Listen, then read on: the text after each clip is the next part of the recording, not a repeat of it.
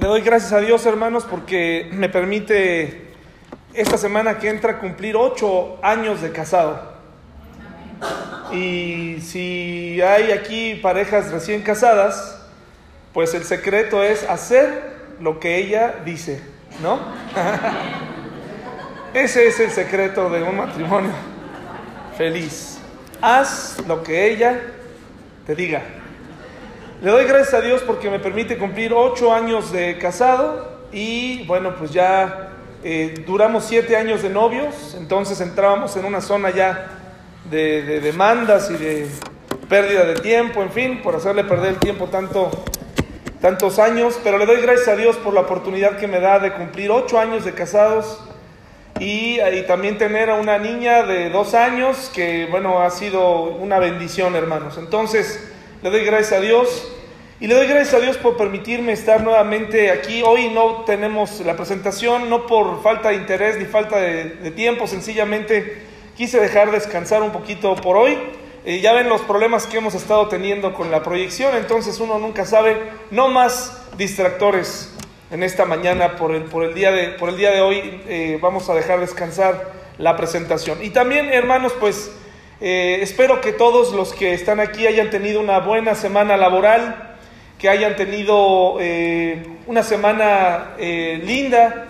Y si fue una semana complicada, si fue una semana difícil, pues para eso estamos aquí hoy, hermanos. Para eso existe la iglesia, para apoyarnos, para platicar unos con otros, para, por supuesto, venir a alabar a Dios, pero para que juntos podamos soportar las cargas, ¿verdad? Para que podamos encontrar amigos, encontrar gente con experiencia, gente que, que nos puede ayudar, matrimonios estables, eh, gente incluso que, que ha sabido eh, trascender en el mundo empresarial, que nos puede ayudar, eh, en fin, una serie de circunstancias.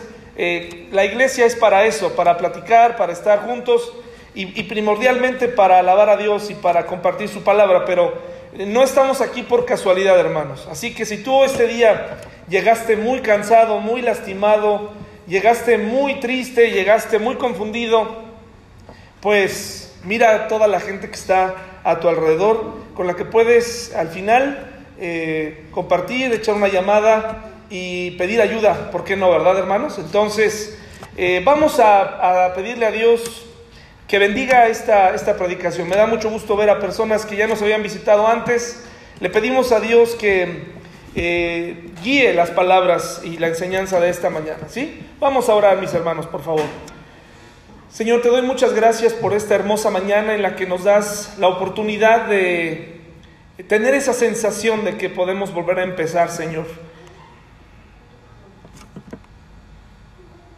Te agradezco por la oportunidad que nos das de celebrar eh, o la oportunidad de estar juntos nuevamente a pesar de haber pasado semanas complicadas, Señor, o semanas difíciles donde algunos hermanos tuvieron pérdidas, donde algunos otros, Señor, pues están batallando, Señor, con sus empleos, eh, batallando con sus hijos en la vida diaria, pero qué bendición, Señor, poder estar hoy juntos, poder estar reunidos y saber que Estar aquí no es en vano.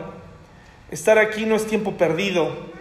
Estar aquí, Señor, es el mejor lugar donde un corazón roto puede estar.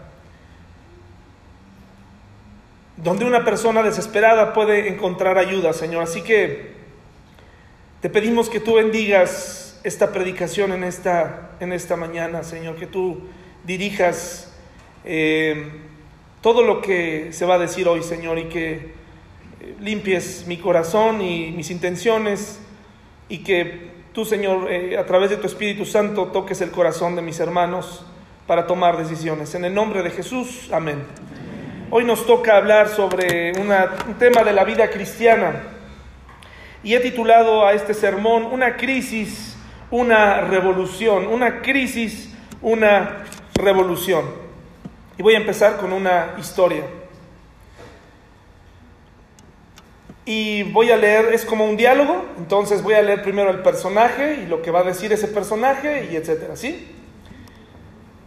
Habla Pedro.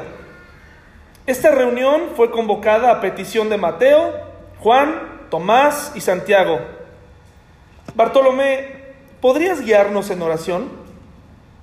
Bartolomé, Dios Todopoderoso, pedimos tu bendición en todo lo que hacemos y decimos y pedimos de todo corazón que te pongas a favor nuestro. Amén. Pedro, Jesús, te hemos estado siguiendo de lugar a lugar por algún tiempo ya y estamos preocupados por el número de asistentes a las reuniones. Tomás, ¿cuántos hubo ayer en el monte? Tomás, 37. Pedro, esto se está volviendo ridículo. Vas a tener que empezar a hacer cosas más sorprendentes. Esperamos que sucedan cosas. Juan, te sugiero que hagas unos cuantos milagros más. Para mí lo máximo fue verte caminar sobre el agua, pero solo unos pocos lo vimos. Si unos mil pudieran verlo, tendríamos más personas de las que podríamos controlar. Santiago, estoy de acuerdo, los milagros de sanidad hacen buen impacto, pero solo unos cuantos en realidad logran ver lo que sucede. Debes convertir más agua en vino, multiplicar más pescados y panes. Nunca está de más llenar el estómago de la gente, calmar más tormentas, hacer más señales. Esto es lo que la gente necesita. Pedro, correcto. Y otra cosa, la publicidad es esencial, pero tú le dices a la mitad de la gente que curas que no se lo digan a nadie. Hay que dejar que la palabra se riegue. Mateo, yo estoy a favor de los milagros, pero también quiero oír unas cuantas narraciones que pueda entender. Eso de, que el que tiene oídos para oír oiga, simplemente nubla el asunto. Tienes que ser más claro, o si no la mayoría de nosotros no vamos a poder entender nada. Santiago, yo quisiera sugerir un orden del culto. Primero un relato, luego un gran milagro seguido por la ofrenda, luego algún dicho o algo así, seguido de otro milagrito, para que vuelvan la próxima vez. Ah, sí, y una oración si lo quieres. Tomás, tenemos que hacer algo. Santiago, eso es seguro. La asistencia ha sido deplorable. Judas, quisiera decir que si vamos a continuar reuniéndonos en este aposento alto, deberíamos hacer algo en cuanto a la alfombra. Estamos familiarizados, mis hermanos, con el término crisis, ¿no es cierto, hermanos? Todos los discípulos, eh, que son como el ejemplo de una, el mejor ejemplo que hay, como de una familia o de un, de un equipo, porque vivieron tres años juntos, el Señor los tomó, pues vivieron diferentes crisis. Cada uno de nosotros está familiarizado con el término crisis, ¿no, hermanos? Yo estoy familiarizado con el término crisis. Eh, ¿Por qué? Porque nací en un país en crisis, ¿no? Así que todo el tiempo es está la crisis y hasta ya le ponen por años, país en crisis, eh, eh, familia en crisis, crisis personal, crisis nerviosa. Todos hemos escuchado hablar acerca de las crisis o hemos pasado por una o creemos estar pasando por una.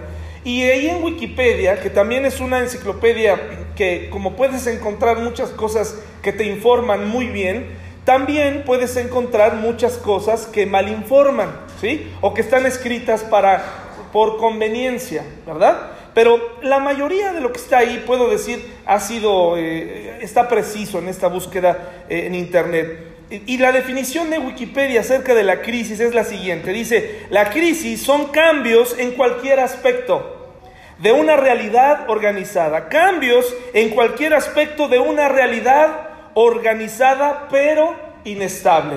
¿sí? Una realidad que se trata de organizar, que sufre cambios, pero que a la vez es inestable. ¿Vamos bien hasta aquí, hermanos? Ahorita lo vamos a definir. Cambios como cuáles, por ejemplo, en la Biblia, Moisés y Jeremías sufrieron cambios en su vida, ¿sí o no?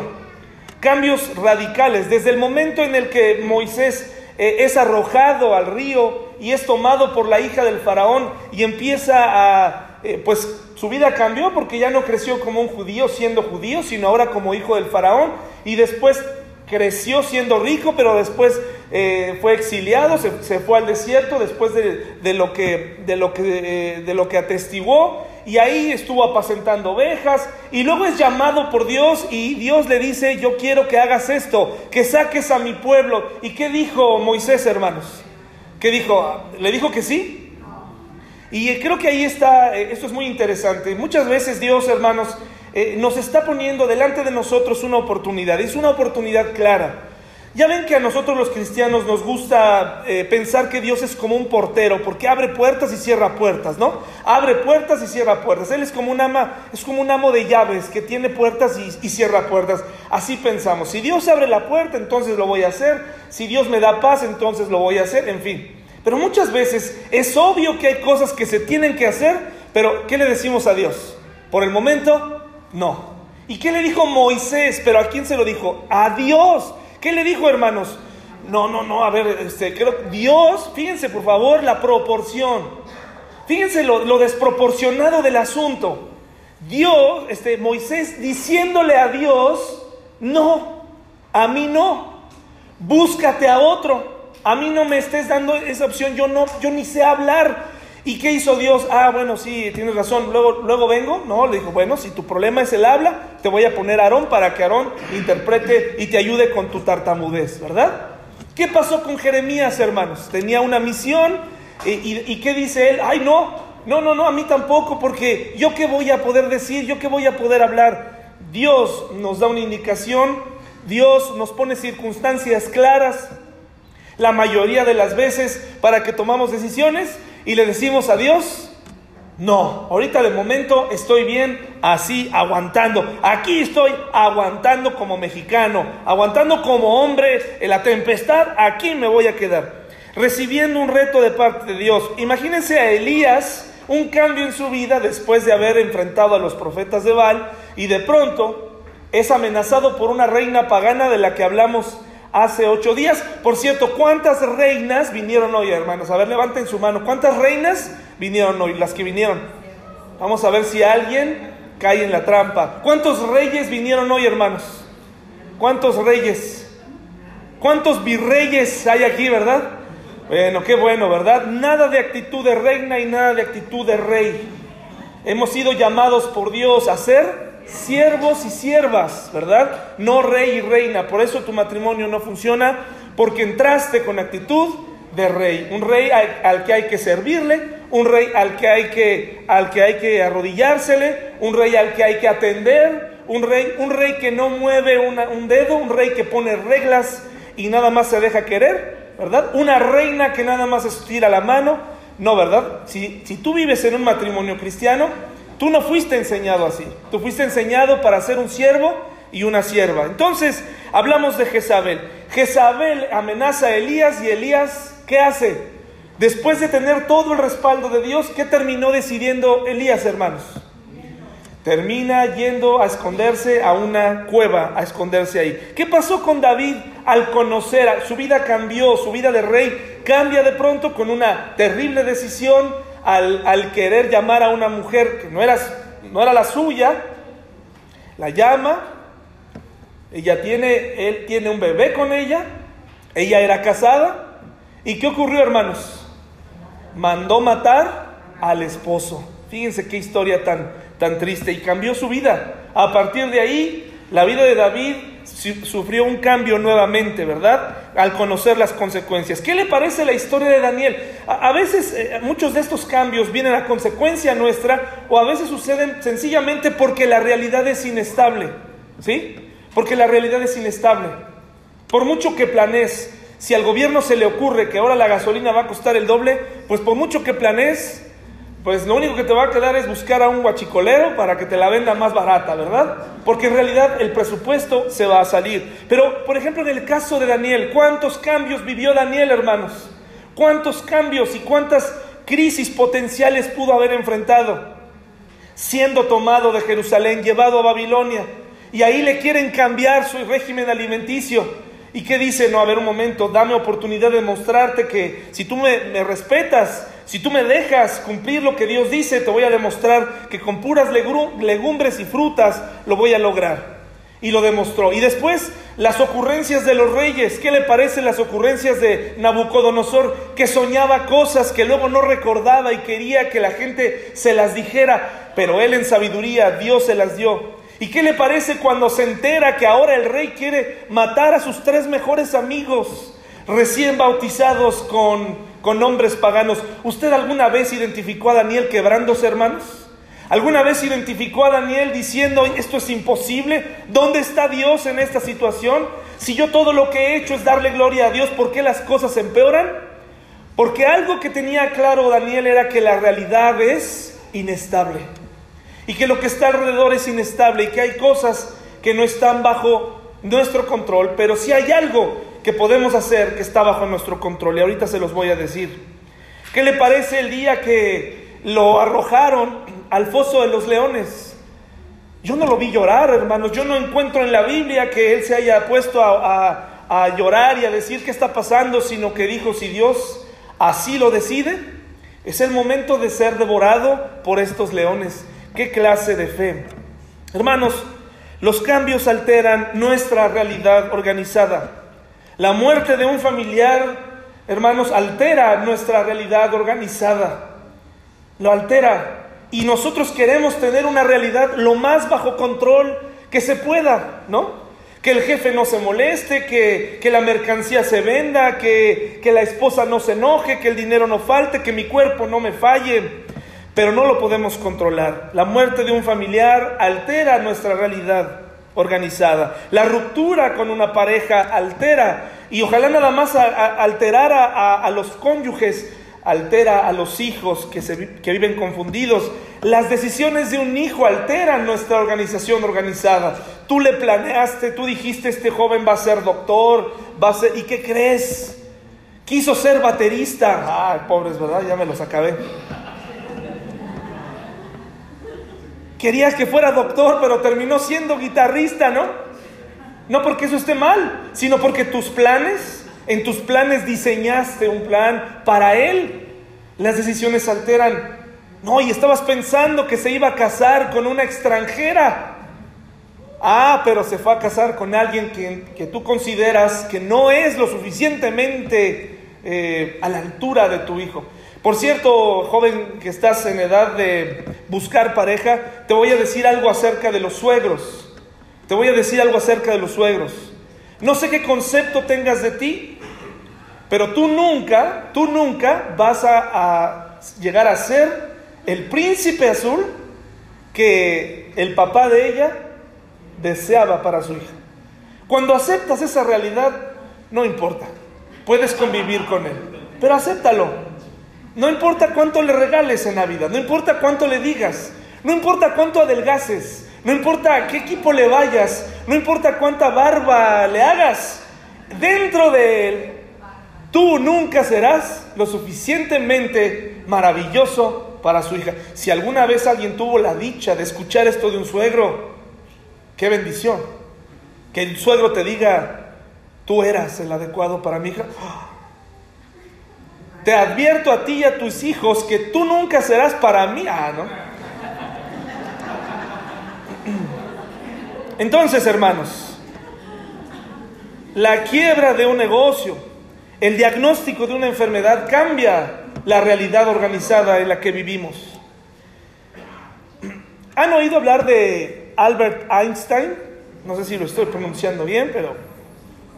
Bueno, pues Einstein es un caso de esos que Internet se está peleando, el mundo se lo está peleando. O sea, el cristiano está preocupado por demostrar que Einstein creía en Dios. El mundo cristiano está preocupado por eso. Y entonces toma lo que dijo acerca de Dios y acerca de las creencias, ¿sí? Pero el mundo que no cree, el mundo incrédulo dice, no, no, no, no, Einstein no pudo haber sido cristiano porque ser cristiano, ser o creer en Dios es ser retrógrada, es ser tonto. Entonces, eh, no puede ser. Bueno, recientemente se publicó una carta en donde Einstein habla acerca de, sus posturas religiosas, que para mí no necesariamente hablen de que no crea en Dios. A mí francamente, francamente, no necesito que un hombre valide mi fe. No necesito que él o un científico eh, diga que cree en Dios para que entonces yo le pueda decir a alguien, ¿ves? Einstein creía, ¿ves? ¿Ya viste cómo no estamos tan mal? ¿Ves? Si Einstein lo creía que era, que era quien era, ¿no? No me interesa, la verdad, él tiene su, tuvo su oportunidad con Dios. Sin embargo, salió una carta donde él dice, la palabra de Dios no es para mí nada sino la expresión y el producto de la debilidad humana. La Biblia, una colección de leyendas venerables, pero aún bastante primitivas. Está bien, está bien, adelante. Adelante, que Él tome su postura, ¿verdad? No hay, no hay ningún problema. Para mí la religión judía, como las otras religiones, es una encarnación de la superstición más infantil. Esta carta no es nueva, hermanos. Esta carta se está subastando actualmente, pero esto ya lo había dicho en otras ocasiones y también había hablado acerca de, de la fe y otras cosas. Pero no vamos a discutir si era creyente o no. Lo que, lo que quiero demostrarles es que estas aseveraciones, esta carta la escribió un año antes de morir.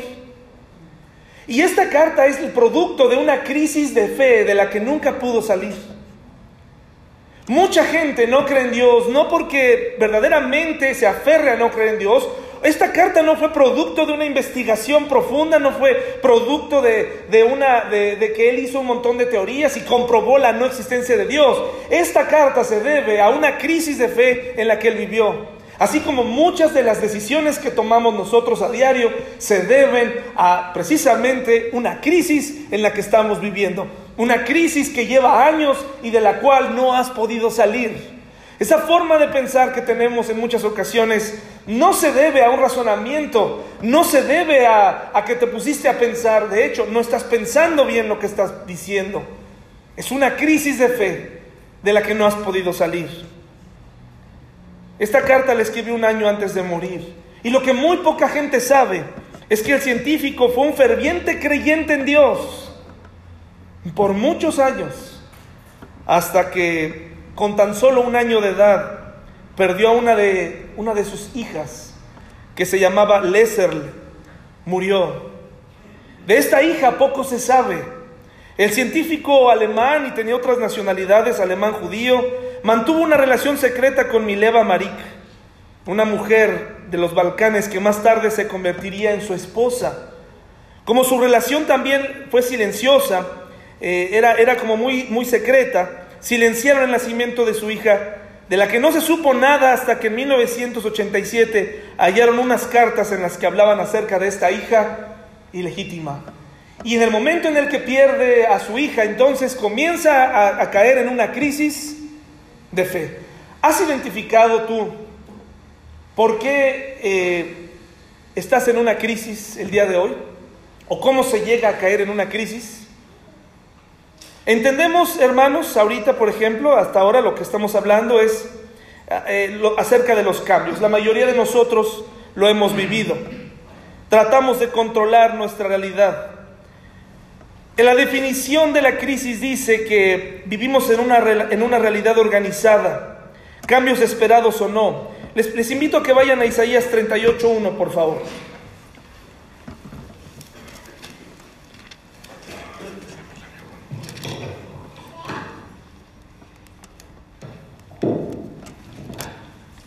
A nadie de nosotros nos gusta no sentir el control de la vida. Gracias, mi hermano. A nadie de nosotros nos gusta. Entendemos que los cambios vendrán porque nosotros los provocamos o porque son parte de una realidad inestable. Pero ahorita vamos a hablar de esta, de esta nuestra realidad organizada, es decir, lo que tratamos de controlar y a ratito vamos a hablar acerca de los síntomas antes de la crisis. Isaías 38.1, hermanos. Imagínense que usted es el rey Ezequías, un rey poderoso, un rey bueno, un rey que hizo muchas cosas. Entre las cosas a las que se les recuerda es que hizo un gran acueducto. Obviamente esto proporcionó que llevó agua de una región a otra en aquel reino. Hizo muchas cosas muy interesantes. Quitó y quemó ídolos eh, que estaban ahí. Entre los que él tuvo que deshacer fue aquella serpiente de bronce que en, aquel momento Dios permitió como una herramienta para curar al pueblo de Israel. Ya la gente estaba adorando a esa serpiente, pues Ezequías se, deshizo de ella. Entonces, en, lo que iba la vida de Ezequías, pues las cosas estaban en orden, ¿verdad? eh, salud en orden, negocios en orden, no había guerra, un país en, en control, una realidad organizada. Hasta que entonces Dios interviene en su vida y le dice en Isaías 38.1, en aquellos días Ezequías se enfermó, ¿de qué hermanos? Y vino a él el profeta Isaías, hijo de Amós, y le dijo, Jehová dice así, ¿qué hermanos? Ordena tu casa porque morirás y no vivirás. Y aquí usted podrá notar lo que él sintió. Cuando un rey estaba haciendo las cosas bien, estoy seguro que cuando venía el profeta a saludarlo, no tenía problema. Hasta le daba gusto. Y, yo creo que pensaban, ¿qué cosas nuevas me va a traer el profeta buenas noticias porque estoy sirviendo a Dios. Pero en este caso, el profeta tocó la puerta del palacio y traía malas noticias. Y fue un mensaje muy escueto, pero muy profundo. Ordena tu casa porque morirás. Muy poca gente tiene la oportunidad de ordenar su casa antes de morir. ¿Te gustaría tener la oportunidad de organizarte antes de morir? ¿De despedirte de algunas personas antes de morir? Eso está dentro de nuestro deseo de, una, de nuestra realidad organizada. Pero ¿podemos controlar eso, hermanos? No se puede controlar, porque la realidad también es inestable. Por eso es que es tan trágico la, separación con un familiar, con las personas. No te da tiempo. No te da tiempo. ¿Cuál es tu realidad organizada, hermano, amigo, joven que estás aquí, que nos estás escuchando? ¿Qué forma parte de tu realidad organizada? ¿La seguridad en tu empleo? ¿Hiciste planes para esta Navidad? Porque en tu realidad organizada estás contando con que el jefe no se va a volver loco y no te va a despedir, ¿verdad? Y te va a alcanzar y vas a llegar al aguinaldo y vas a llegar a la quincena. Es tu realidad organizada. Estás haciendo planes con tu esposa para eh, eh, salir de viaje. Llevas años planificando, pero tú no sabes. Eso está dentro de tu realidad organizada, pero tú no sabes si eso va a llegar a ocurrir. Alguien dijo, no estoy seguro, Tal vez Alex lo recuerda que es fanático de los Beatles, pero creo que él decía, creo que John Lennon dijo que la vida es todo aquello que transcurre mientras hacemos planes. Paul McCartney. Hacemos planes y la vida se va. Estabas pensando, no, yo cuando pueda, yo cuando pueda lo haré, voy a hacer esto, voy a cambiar aquello. Eh, ahora sí, ya voy a formalizar mi matrimonio, ya, ya pronto, ya pronto, y ya se murieron y nunca formalizaron. ¿no? Y así es la vida. Ah, cuando yo tenga dinero voy a construir esto. Y está bien planear, está bien tratar de organizarse. Pero hay cosas que son trascendentales, que, tienen, que tienen que ocurrir ya, que tienes que decidir ya. Le voy a pedir perdón, voy a hablar con ella, voy a hablar con él. Le voy a testificar a mi mamá, a mi papá, me voy a acercar y le voy a decir que Dios lo ama, que Dios puede cambiar su vida, pero lo haré pronto. Estoy buscando el tiempo y ya pasaron 10 años, 20 años y estás ahí el tiempo se fue. ¿Qué tenemos que hacer, hermanos? Movilizarnos. Hay cosas que se tienen que hacer. La rutina de tu familia, cuentas con que la rutina de tu familia, llegar y ver a tu esposa ahí, eh, cuentas con ella. Eh, sabes que va a cocinar, sabes que es una rutina a veces un poco triste, especialmente para las mujeres, ¿no? Y sobre todo en México o en Latinoamérica. La rutina de tener una esposa sumisa a la que todo el tiempo le puedes hablar como tú quieras sin recibir resultados ni consecuencias de cómo le hablas. Es tu realidad organizada, que no se me revele, que no se salga del guacal mi mujer, ¿verdad? Que no se salga y que mi esposo siga trayendo a casa el dinero. Es parte de nuestra realidad. ¿Y qué te parece tu fe? Tu fe. La fe religiosa es parte de esa es parte de esa realidad organizada. El domingo voy, escucho una hora, me duermo media hora, eh, en lo que me despierto 15 minutos, los últimos 15 los agarro bien fuerte, me voy para enfrentar la semana con todo, ¿no? con todo, Señor, todo lo puedo en Cristo que me fortaleces, todo lo que te sabes, ¿no? Y estás ahí, vives la semana, toda la semana que entra la vives a tu manera, con tus pequeñas cápsulas de, de domingo, de fe, tu ropa de domingo, tu actitud de domingo, tu actitud de miércoles para ir a la célula y después te olvidas y empiezan los problemas. Pero, pero, pero esta fe religiosa es parte de tu realidad organizada. Eso sí, dicen algunos, yo no puedo faltar a la iglesia. No puedo faltar. La, la, la, familia está de cabeza, pero dicen ellos, yo no falto. Y entonces, ¿de qué sirve venir si no estamos escuchando y no estamos poniendo en práctica? ¿De qué sirve estar aquí, hermanos? ¿Qué diferencia hay entre ver una buena película de superación personal, como esa de Camino a la Felicidad, ¿no? donde el hombre sale avante después de dormir en el baño y después de convertirse en un héroe, ¿cómo se llamó? Se pide a Gardner, en búsqueda de la felicidad. ¿Qué diferencia hay entre esas películas y, estar el domingo en comunión y escuchar un sermón? Pues no habría prácticamente ninguna diferencia. Me parece que tenemos que darle importancia a este día. Y saber que lo que se expone aquí, hermanos, es, no es la ocurrencia de un hombre, es la palabra de Dios. Hermanos, los discípulos sufrieron un cambio o varios cambios en sus vidas, pero desde el momento en que aceptaron seguir a Jesús, comenzó una realidad muy diferente para ellos, de, de la cual muchos de ellos no fueron conscientes y entraron en crisis. Les invito a 2 Corintios 5, 17, la mayoría se lo sabe. Cuando tú vienes a Cristo, cuando tú aceptas a Cristo en tu corazón y decides seguir a Jesús, hay algo que no te dicen, o que tal vez eh, se me olvidó decirte como, como el pastor de la iglesia. Hay una nueva realidad. Así como la Biblia habla de que hay una nueva, eres una nueva criatura, también hay una nueva realidad. Una nueva realidad.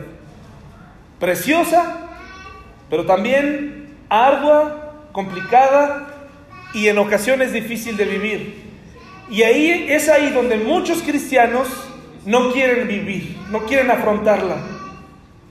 Solamente quieren la parte bonita, la parte mística de que somos nuevos. De modo que si alguno está en Cristo, nueva criatura es. Las cosas viejas pasaron. He aquí, todas son hechas. Y es verdad, hermanos. Es una realidad. Eso es parte de tu realidad organizada y se aplica a tu realidad inestable también? ¿O cuando algo se sale de control se te olvida que ya no eras el de antes? Cuando se trata de resolver un problema, ¿sigue siendo el mismo de antes? ¿Pero qué no se supone que el cristiano es una nueva criatura? ¿Y cómo vas a aprender cómo ser una nueva criatura si casi no te congregas y cuando te congregas estás distraído? porque consideras que el tema no es para ti. ¿Cómo vas a llegar a ser una nueva criatura? Como por arte de magia, hermano. Tienes que y tengo que crecer. Tengo que trasladar mi fe religiosa organizada en una iglesia, eh, eh, de ser un espectador, la tengo que trasladar a mi realidad inestable para que cuando todo se derrumbe, para cuando todo salga mal alrededor de mí, entonces pueda tomar algo que se supone que toda mucha gente allá afuera no tiene. La ayuda directa de Dios, esperanza en él. Me imagino, hermanos, todas las cosas que tuvieron que enfrentar los discípulos, porque muchos de ellos no aceptaban su nueva realidad. Imagínense todo, todos, todas las cosas que se preguntaban. Por ejemplo, si realmente no estaban perdiendo el tiempo, si realmente Él era el Mesías, si realmente, fíjense en qué crisis cayeron. Que, que en alguna ocasión cuando Jesús hizo un milagro donde alimentó a 15 mil personas, la Biblia habla de 5 mil porque eran 5 mil varones, así se solía contar por varón, pero en realidad era aproximadamente 15 mil personas. En alguna otra ocasión, cuando alimentó a 12, los discípulos no volvieron a caer en lo mismo, en la incredulidad. Porque en su realidad organizada, en su fe, en lo que estaban aprendiendo, no podían comprender que, que, Jesús podía repetir el milagro una vez más. Y nuevamente Jesús les tiene que llamar la atención y les dice, oye, acabo de alimentar a cinco mil, ¿por qué dudas ahora por cuatro mil? Antes de que antes de que Pedro, hermano, hermanos, pasara la historia como un discípulo o el discípulo que negó a Jesús y que maldijo a Jesús, antes de que Tomás pasara la historia como el discípulo incrédulo que metió su dedo en las llagas del Señor y Judas como el traidor, antes de llegar a esa, lo que le podemos llamar la crisis, la crisis para estos hombres, antes de llegar a esa crisis, hubo síntomas. Los síntomas son aquellas sombras, aquellas señales que acompañan una enfermedad. Pero a veces esos síntomas se presentaron en nuestra realidad, en nuestro sueño de nuestra vida diaria. E ignoramos los síntomas, hermanos. Ignoramos lo que ya estaba ocurriendo. Vimos las actitudes de nuestro hijo. Las vimos. Desde novios vimos las actitudes buenas y malas de nuestras esposas o nuestros esposos. O resulta que no las viste. No, no las vi. No. Cambió. Hasta baja la voz. No, no. No, qué bárbaro. Fue un infierno. Y ya ponen su cara de, este, de reflexivo, de documental, ¿no? De, de, este, Discovery Channel. No,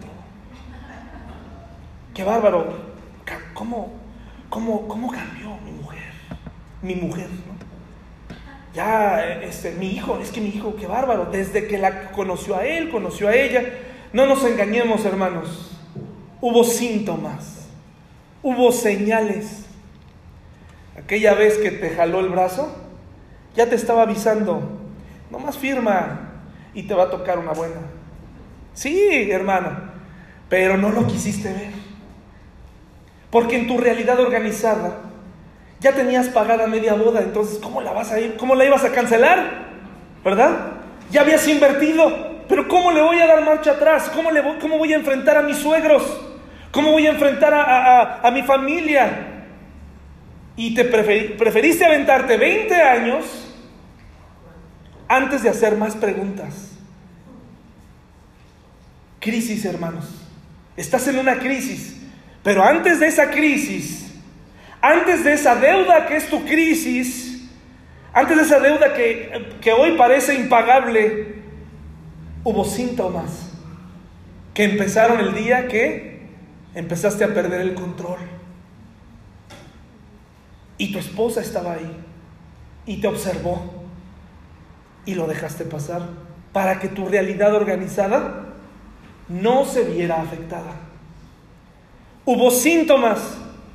Es que mi hijo está muy mal, David, te lo voy a encargar. ¿Cuándo hablas con él? Llámale.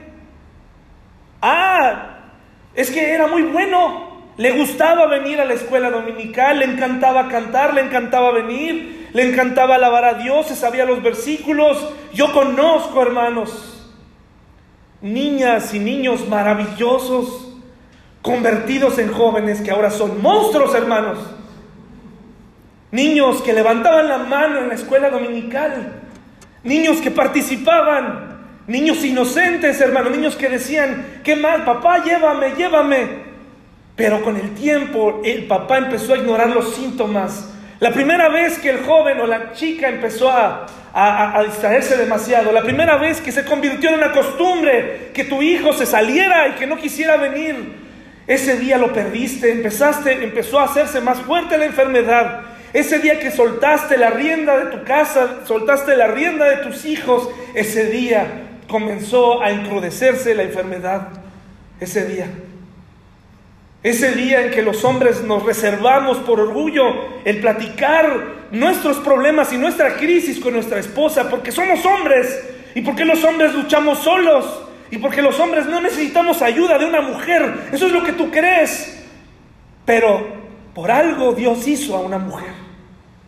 Para pedirle ayuda. ¿Qué tal cuando te negaste a hablar con alguien más en la iglesia? Porque ¿qué va a decir de mí? Pero es momento de aceptar que tu realidad organizada es un desastre. Y comenzó por síntomas. La rebeldía de tus hijos, empezó indiferencia con apatía, empezaron los síntomas. Empezaste a olvidar fechas importantes en la vida de tus hijos, empezaste a desaparecer de la vida de tus hijos, empezaste a hacer cosas, síntomas, y ahora estás en crisis, y ahora levantas tus ojos al cielo y le pides ayuda a Dios, pero todo empezó con síntomas, síntomas que dejaste pasar. Los síntomas, hermanos. Pedro era un pescador sin estudios, ¿se acuerdan de eso? Un hombre común y corriente que seguramente gritaba y reaccionaba mucho en la barca. Yo así me lo imagino a Pedro. Alguien que estaba en la barca y todo el tiempo, échala bien, echa bien la red, échala, ¿qué no sabes pescar? Ya me lo imagino, imprudente, líder, pero a la vez así arrebatado, ¿no? Un hombre que participaba mucho. Y me pregunto si verdaderamente él se daba cuenta que cuando lo llamó Jesús, Jesús lo llamó no porque fuera el hombre más letrado y más experto, sino lo llamó porque era el más necesitado. Me pregunto si Israel ha leído esa parte en Deuteronomio donde dicen que el pueblo de Israel fue seleccionado no porque fuera el mejor pueblo, el pueblo más magnífico, el pueblo más inteligente, el pueblo que mejor negocia, el pueblo... No, hermanos, ¿por qué dice Deuteronomio que eh, eh, Dios seleccionó al pueblo de Israel, hermanos? ¿Por qué? ¿Por qué? Porque era el más insignificante de los pueblos. Pero ¿qué dijo Israel? No, no, no, a ver, a ver, espérame, no, pues, yo soy lo máximo. Y a Israel se le ha olvidado que Dios es el que pelea sus batallas. No todos los judíos, pero la mayoría tiene un ego muy importante, ¿verdad? Muy grande. Muchos de nosotros, cuando fuimos rescatados por Dios, se nos olvida quiénes somos y quiénes seguimos siendo. Se nos olvida, hermanos. Venimos a Dios y nos acercamos a Él como si ya no fuéramos pecadores, como si ya no necesitáramos ayuda, como si todo lo supiéramos. Me parece que Pedro se veía a sí mismo como alguien autosuficiente, como un líder hecho y derecho, y por eso se daba el lujo de decir tanta imprudencia. ¿Realmente se sentía discípulo o se sentía el maestro, hermanos? ¿Realmente era un seguidor o estaba actuando como un seguidor? ¿Cómo te ves a ti mismo, hermano, hermana, eh, joven? ¿Cómo te ves a ti mismo delante de Dios? ¿Cómo te ves? ¿Cómo te ves delante de Dios? Y quiero clarificar el asunto. Ni eres una basura, porque fuiste muy amado por Dios, pero no eres un rey. Necesitas un Salvador. Necesitamos un Salvador. Sigue siendo un pecador profesional. Necesitas un Salvador. Pero tu actitud y mi actitud a veces denota otra cosa. Nos habla de autosuficiencia, de autoridad, de control. Todo está bajo control. Sí, mi fe me acompaña en mi vida, mi fe me acompaña en mi realidad organizada, pero mi fe no la dejo que trascienda a cambiar mi personalidad soberbia. ¿Cuál es tu realidad? ¿Qué, ¿Qué, síntomas tienes? ¿Orgullo, apatía, costumbre, falta de tenacidad, envidia? A ti mismo eres un cristiano, pero te ves como un empresario. Te ves como una buena esposa. Te ves como un gran líder. Te ves como un genio. Te ves como una mujer sabia. Pero te voy a decir algo, no lo eres. No lo eres. Si lo fueras, entonces Dios no hubiera enviado un Salvador. No lo somos, hermanos. No lo somos. Somos pecadores muy amados por Dios, pero al fin pecadores. Y si aprendiéramos a vernos así, y si aprendiéramos a evaluarnos constantemente, ¿qué estoy haciendo con el tiempo que Dios me ha dado? ¿Qué estoy haciendo en esta realidad? Estoy tratando de tenerla bajo control, pero ya se salió de control. Pedro tenía nuestras debilidades y a veces parecía que no necesitaba un Salvador. ¿Tú necesitas un Salvador o no lo necesitas? Necesitamos que nuestra realidad la organice Cristo, hermanos. Que la organice Dios. Mire lo que dice Mateo 14, por favor. Mateo 14. ¿Cuántas veces me he dado cuenta que soy un predicador sin Dios. Un predicador que no invita a, a Jesús a las predicaciones. Que habla de Jesús, pero que a la vez no le cree del todo a Jesús. Me creo un papá. Pues no un mal papá, pero me creo un buen papá. ¿Cómo lo sé? ¿Quién lo evalúa? ¿Me va a evaluar mi pequeña de dos años? No. A la luz de la Biblia tengo que ver y tengo que preguntar. ¿Saben? Algo que da mucho temor es preguntarle a la gente, oye, ¿cómo me ves? Preguntarle a la esposa que vive contigo, ¿cómo me ves? ¿Cómo me ves? Ay, entonces ahí viene, ¿verdad? Ahí viene la verdadera radiografía. Preguntarle a un amigo, oye, ¿qué piensas de lo que estoy pasando? ¿Qué, opinas de mi situación? A ver, dame tu punto de vista. Pero no vayas con tu amigo el que te va a dar por tu lado, ¿verdad? Acuérdense que un rey siempre le, pide consejos a una persona que le va a decir lo que quiere oír. Oye, ¿cómo estás? qué opinas? No, es que tú eres, es que la culpa es de ella. No, ella es la que tiene el, problema. Eh, Mateo 14, 28 al 29. ¿Ya está, hermanos? Mateo 14, 28 al 29 dice, entonces le respondió Pedro y dijo, Señor, si eres tú, manda que yo vaya a ti sobre las aguas. Y él dijo, ven, y descendiendo Pedro de la barca andaba sobre las aguas, ¿para qué? Para ir a Jesús. ¿Y cuánto tiempo duró en el agua Pedro, hermanos? Muy poquito tiempo y comenzó a unirse. Sí, es loable que, que haya pedido, que haya tenido el arrojo, pero yo creo que en el fondo dijo, si él puede, yo puedo. Sí, hermanos, como muchas veces nosotros reaccionamos, si él puede, yo puedo, pues cuál es el problema, ¿no? Pero se dio cuenta que no podía. Y tal vez tú como Pedro dices, pues Señor, órale, hazme que yo camine, ¿no? Hazme que yo camine sobre el mar y ahí vas.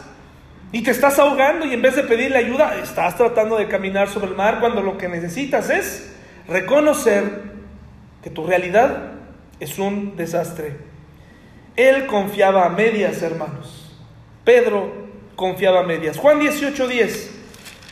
Juan 18.10. Era un, era un seguidor, era un creyente, como tú y como yo. Yo me identifico mucho con Pedro porque era muy emocional, era, era alguien que se creía autosuficiente, que tomaba, tomaba sus previsiones por si acaso, por si algo fallaba. En caso de que Jesús fallara, él ya tenía un plan B, hermanos. Juan 18.10 dice, entonces Simón Pedro, que tenía una espada, la desenvainó y hirió al siervo del sumo sacerdote y le cortó la oreja derecha y el siervo se llamaba Malco. Entonces, hermanos, ¿qué hacía Pedro con una espada en el huerto del Getsemaní? La espada era el plan B. Si falla, pues él cada rato está anunciando que lo van a agarrar, que lo van a agarrar, que lo van a agarrar, pues ¿Qué tal si en una de esas, en vez de agarrarlo a él, me agarran a mí? Mejor cargo una espada. ¿Qué tal si ese día no se le da la gana hacer un milagro y entonces mejor me defiendo? Y entonces emocionalmente saca una espada y le corta la oreja a Malco. ¿Y qué hizo Jesús? ¿Le aplaudió? Oh, le digo, órale, qué bárbaro, qué bien. Traías tu arma, venías bien preparado. En otras, yo me imagino la escena, ¿no? Yo creo que Jesús lo sabía, pero seguramente todos sorprendieron. ¿Qué hacías con esa espada? ¿no? tenemos con qué partir el pan y tú nunca habías compartido esa espada, ¿no? Hasta ahorita la sacas. Juan 18:10, él creía a medias. Mateo 16, 22, hermanos. Yo me identifico con él. Porque a veces, o en muchas ocasiones, le creo a medias a Jesús. Juan 18:10. Juan 18:10, mis hermanos, por favor. Perdón, Mateo 16, 22, no se enojen, tampoco es, tampoco es para perder la cabeza, ¿verdad? La espada, ahorita el dardo, ¿no? Mateo 16, 22, hermanos. Mateo 16, 22, ¿ya está? Entonces Pedro, tomándole aparte, comenzó a reconvenirle diciendo, Señor, ten compasión de ti, en ninguna manera esto ¿Y en qué contexto dijo esto Pedro? Bueno, Jesús estaba hablando de su muerte, Jesús estaba hablando de su plan maestro y de que iba a ser muerto en la cruz.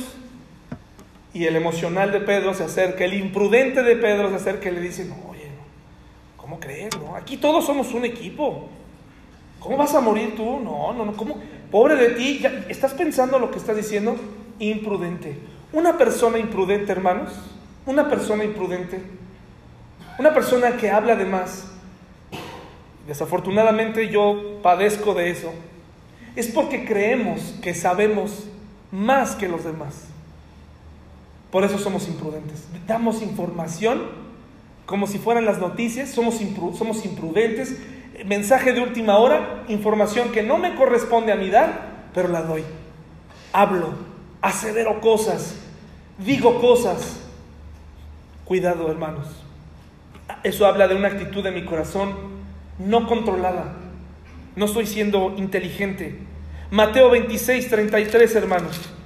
Pedro era muy imprudente. Mateo 26, 33. Y muy emocional.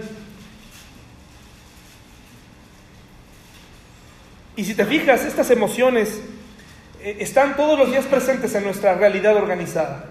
Tratamos de, a través de las emociones, eh, muchos problemas de pareja no se resuelven realmente de fondo, hermanos. Se resuelven únicamente por encima. Se resuelven de acuerdo a la temporada del año en que estemos viviendo. Ya viene Navidad. Vamos a dejarlo pasar. Ya vamos a olvidarlo. Ya viene Navidad. Es época de amar y perdonar. ¿No? Feliz Navidad a todos y Santa Claus atrás, ¿no? De nosotros, de nuestra observación sabia. No, no importa qué etapa estemos viviendo en el año, se tiene que hablar. Pero se tiene que hablar, se, tiene que, se tiene que atacar desde la raíz. A ver, ¿por qué estamos mal? ¿Qué está pasando? ¿Por qué cuando éramos novios no teníamos estos problemas? Muy sencillo. Cada quien se iba a su casa. No había que batallar. Una de las cosas que a mí más me sorprendió, que más me, sorprendió al estar casado, de verdad me sorprendió, era, son los gastos. Cuando eres soltero no te das cuenta de eso. Vas por tu novia, la recoges, la llevas a su casa y ya. Y si no hay pasta de dientes, no importa, alguien la va a comprar. Si no hay papel de baño, no importa, alguien, alguien, lo, va, alguien lo va a comprar. El otro día usábamos la ilustración precisamente de, una plática que, algo que me compartía Ramón acerca del papel de baño, ¿no? Algo tan importante, este, hasta que eres, hasta que tú lo compras, te das cuenta que es importante, ¿no? Bueno, pero ahora ya, cuando vives juntos, te empiezas a pagar y te das cuenta que vas al, vas al, vas al súper y entonces no te alcanza. Los primeros días es terrible, ¿no? Dices, bueno, pues sí, yo compro mi desodorante, pero pues el de ella, ¿qué? ¿Quién se lo va a comprar?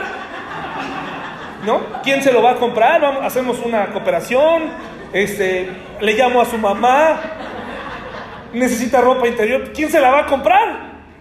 Empiezas a pensar en cosas que antes no pensabas porque antes estabas, estabas enfocado en conquistarla. Eh, los gastos no tenían nada que ver, pero ahora tiene todo que ver. Ahora depende de ti. Ahora es parte del amor. Ahora piensas, ahora tienes que pensar y entonces el presupuesto se duplica. Y tienes que ser listo y empiezas y cometes errores. Y, y hermano, y matrimonios que están aquí, está bien tener crisis. Está bien, es normal. Hasta cierto punto es normal. Pero está mal tener la misma crisis siempre. Está mal. Algo anda mal. No se puede tener la misma crisis siempre. Eso es porque no se ha resuelto el problema de fondo. No se ha cortado de raíz. Nada más está empolvadito, está ahí guardadito. Los problemas de secretos familiares no se han resuelto. Se tienen que resolver y se tienen que tomar decisiones y se tiene que cuestionar si nuestra realidad es verdaderamente una realidad que se puede vivir o es una realidad utópica, es una realidad que soñaste, pero que en este momento no es posible. Mateo 26, 33, hermanos. Fíjese lo que, lo que ocurre con Pedro. Respondiendo Pedro le dijo, aunque todos escandalicen de ti, yo nunca. ¿Y fue así? No fue así, hablaba, hablaba de más. Mateo 17, 4, hermanos, por favor. Mateo 17, 4.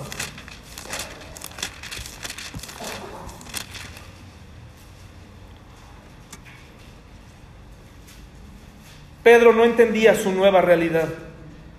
Entonces Pedro dijo a Jesús, Señor, bueno es para nosotros que estemos aquí. Si quieres, hagamos aquí tres enramadas, una para ti, otra para Moisés y otra para Elías en el monte de la transfiguración. Cuando aparecen estos personajes, Pedro, en vez de quedarse callado, eh, como deberíamos hacerlo alguno de nosotros cuando vivimos, y mejor pedir sabiduría a Dios y permitir que otras personas más prudentes hablen por nosotros, eh, dice, oye, pues vamos a poner aquí tres enramadas. Estaba viendo un asunto espiritual, él lo quería trasladar a la tierra. Pues aquí nos quedamos, al fin.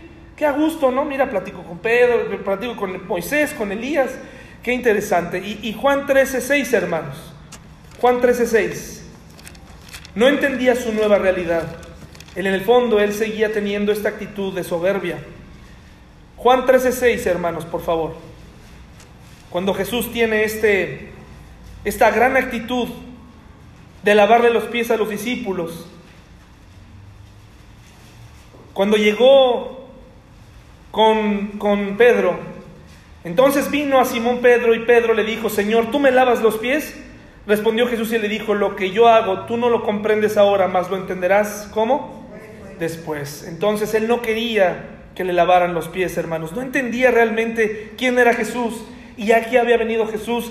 Y me temo que ese es uno de los grandes problemas que tenemos nosotros como cristianos. A veces no entendimos cuál es el mensaje, qué estamos haciendo aquí, cómo mi fe puede intervenir en mi vida diaria, en mi, familia, en, mis hijos, con mi esposa, con mi esposo. Como que no lo entendemos, como que la fe es un accesorio que se quita y que se pone y no es algo que estemos viviendo. Eso me preocupa por los resultados que tenemos en la iglesia, hermanos. Resultados de fracaso espiritual, resultados de fracaso familiar.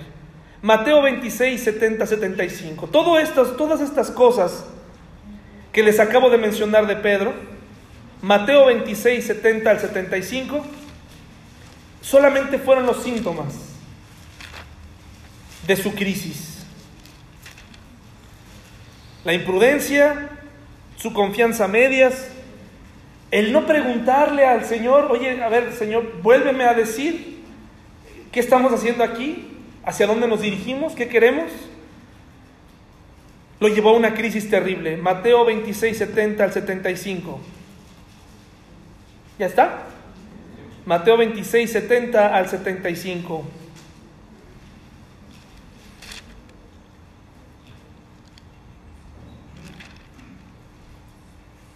Este, sí estamos ahí, sí, mi hermano, me, Mateo 26, ya, 26, 70 al 75. Mire lo que dice. Pedro estaba sentado fuera en el patio desde el 69 y se le acercó una criada diciendo, tú también estabas con Jesús el Galileo. Mas él negó delante de todos diciendo, no sé lo que dices. Saliendo él a la puerta, le vio otra y dijo a los que estaban allí, también éste estaba con Jesús el Nazareno. Pero él negó otra vez con juramento, no conozco al hombre. Un poco después, acercándose los que por allí estaban, dijeron a Pedro, verdaderamente tú también eres de ellos, porque aún tu manera de hablar te descubre. Entonces él comenzó a qué? A maldecir y a jurar. Crisis, hermanos. Ya estaba en crisis, ya todos estos síntomas aquí resultaron en una crisis. Comenzó a maldecir y a jurar, no conozco al hombre y enseguida cantó el gallo. Entonces Pedro se acordó de las palabras de Jesús que le había dicho, antes que cante el gallo me negarás tres veces. Y saliendo fuera, ¿qué sucedió? Lloró amargamente, hermanos. Si tal vez tú estás en esta crisis, cosechando las consecuencias, ignoraste los síntomas y estás llorando amargamente, quiero que sepas que hay, hay solución. Hay cosas, hermanos, que no están bajo nuestro control. Es mejor examinarnos ahora, analizar cómo nos vemos hoy. Lucas 14, mis hermanos, por favor. Lucas 14, 25 al 33 nos da una... Lucas 14, 25 al 33. Lucas 14, 25 al 33.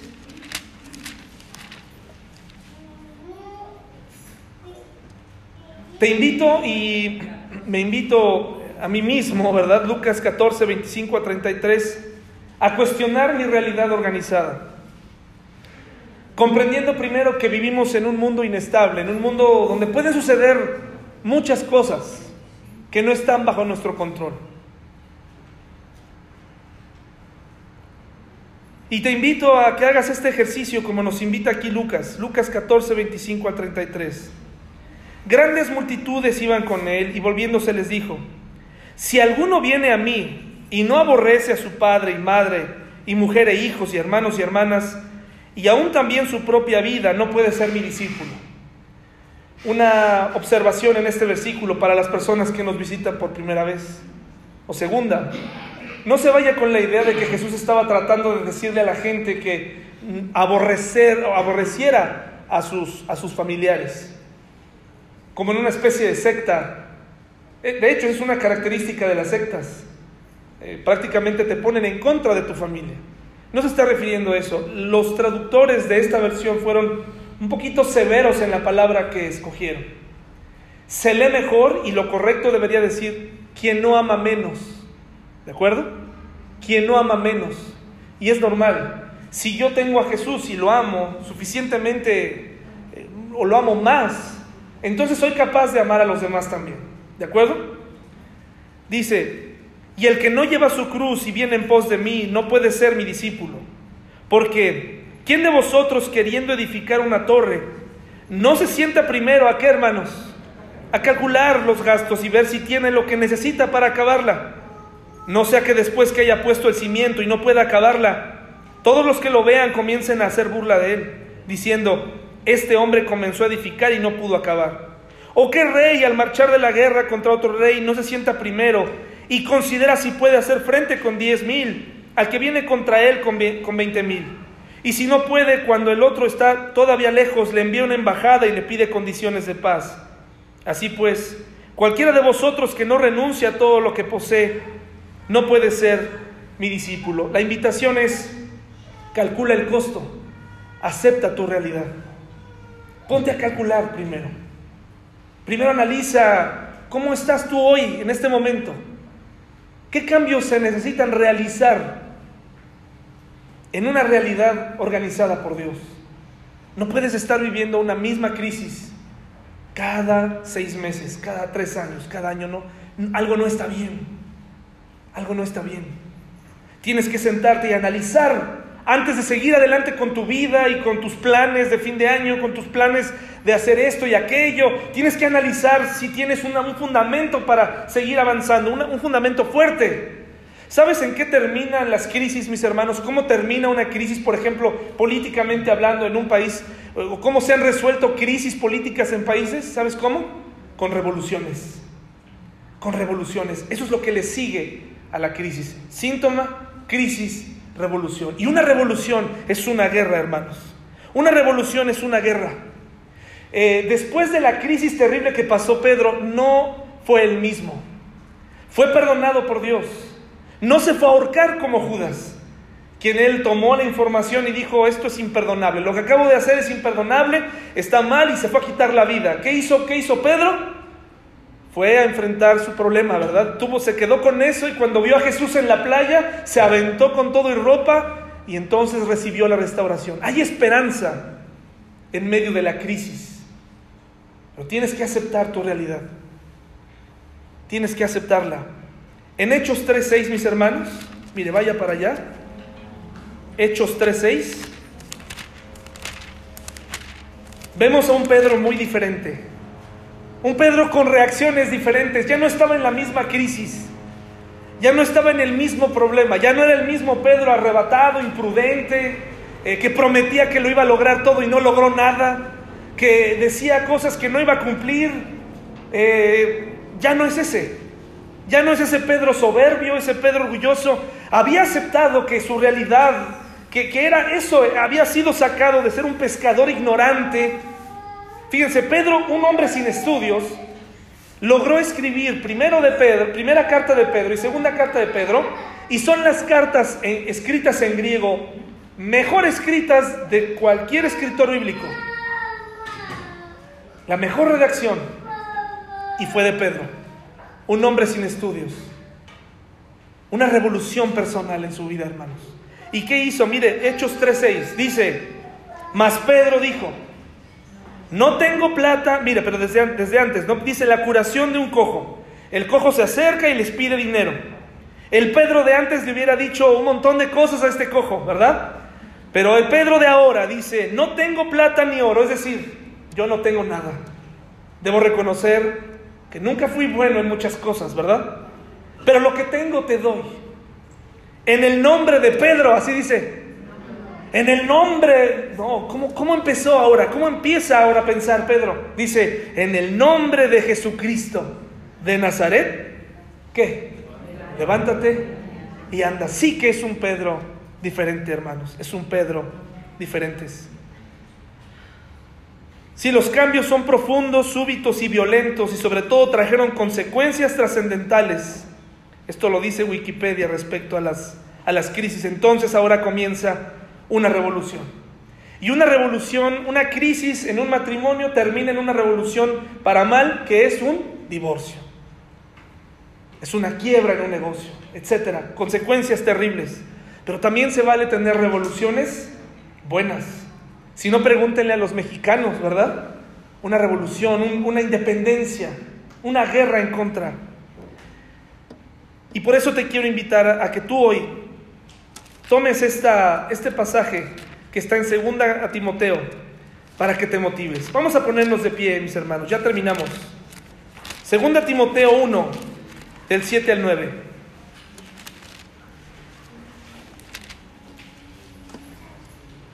Segunda Timoteo. No te esperes a que mágicamente pasando al año 2019 digas, ahora sí, ya voy a ser diferente. No, antes, antes. Cambia, algo tiene que cambiar en esta realidad. Algo tiene que cambiar en esta realidad. Y lo primero es reconocer quiénes realmente somos. Segunda Timoteo 1 del 7 al 9, ¿ya está? Segunda Timoteo 1 1 del 7 al 9. Dice, porque no nos ha dado Dios espíritu de cobardía, sino de poder, de amor y de dominio propio. Por tanto, no te avergüences de dar testimonio de nuestro Señor, ni de mí, preso suyo, sino participa de las aflicciones por el Evangelio según el poder de Dios, con quien nos salvó y llamó con llamamiento santo, no conforme a nuestras obras, sino según el propósito suyo y la gracia que nos fue dada en Cristo Jesús antes de los tiempos de los siglos. Es momento de analizar si estamos en una crisis o si estamos teniendo un síntoma en nuestra vida cristiana. Es momento de tomar acción. Y, voy a citar una de mis frases favoritas eh, sacadas de una de esas canciones de protesta. Tiene que empezar en algún lugar esta revolución. Tiene que empezar en algún lugar y tiene que empezar en algún momento. ¿Y qué mejor lugar que aquí y qué mejor lugar que ahora? ¿Quieres que te lo repita, hermano? Tiene que empezar esta revolución en algún lugar. Tienes que salir de esta crisis en algún momento. ¿Y qué mejor lugar que aquí? ¿Y qué mejor tiempo que ahora? Hoy es el momento de empezar una vida diferente. Una vida en donde ya no te veas a ti mismo como que lo puedes todo. El ejemplo de Nehemías es muy claro, ¿no?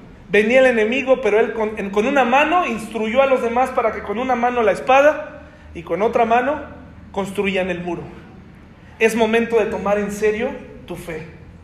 No sé cuántas veces lo hemos dicho en este año, pero es momento de que tu fe se traslade a tu realidad y no nada más a una realidad que te quitas y te pones según te convenga. Tu fe puede cambiar el rumbo de tu vida, el rumbo de tu familia, puede cambiar el rumbo de cómo estás viviendo hoy.